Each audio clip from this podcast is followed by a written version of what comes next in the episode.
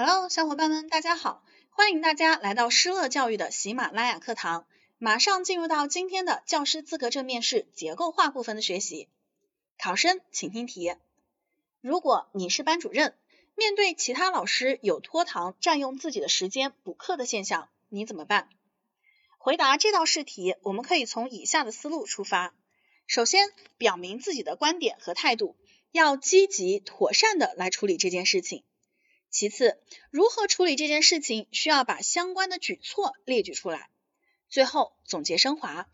接下来我将做出完整的答题示范。考生开始作答。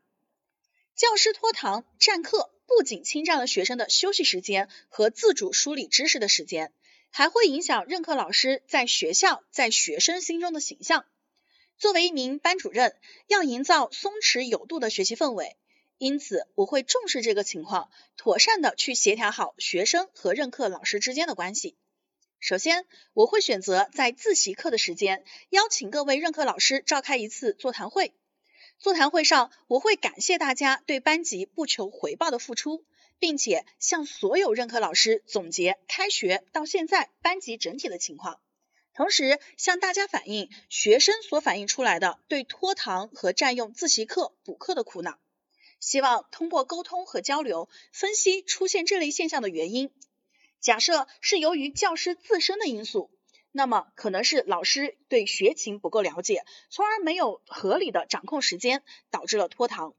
那么我会将班级各科的成绩表、名次表等信息制作成一份学情分析表，分发给任课老师。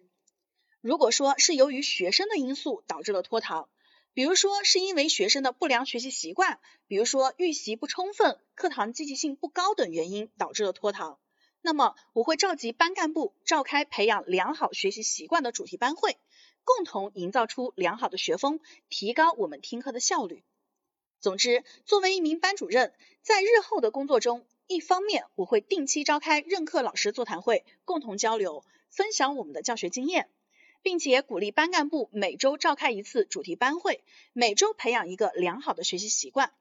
另一方面，我也会在今后的教学工作中以身作则，不拖堂、不占课，并且积极学习其他优秀老师的经验，将更多先进的理念还有高效的教学方法运用到实践当中去。考生回答完毕。咱们今天的学习到这里就结束了，大家可以添加微信施乐零零五。去免费领取结构化面试的文稿资料。最后，祝大家都能够顺利的通过面试，成为一名好老师。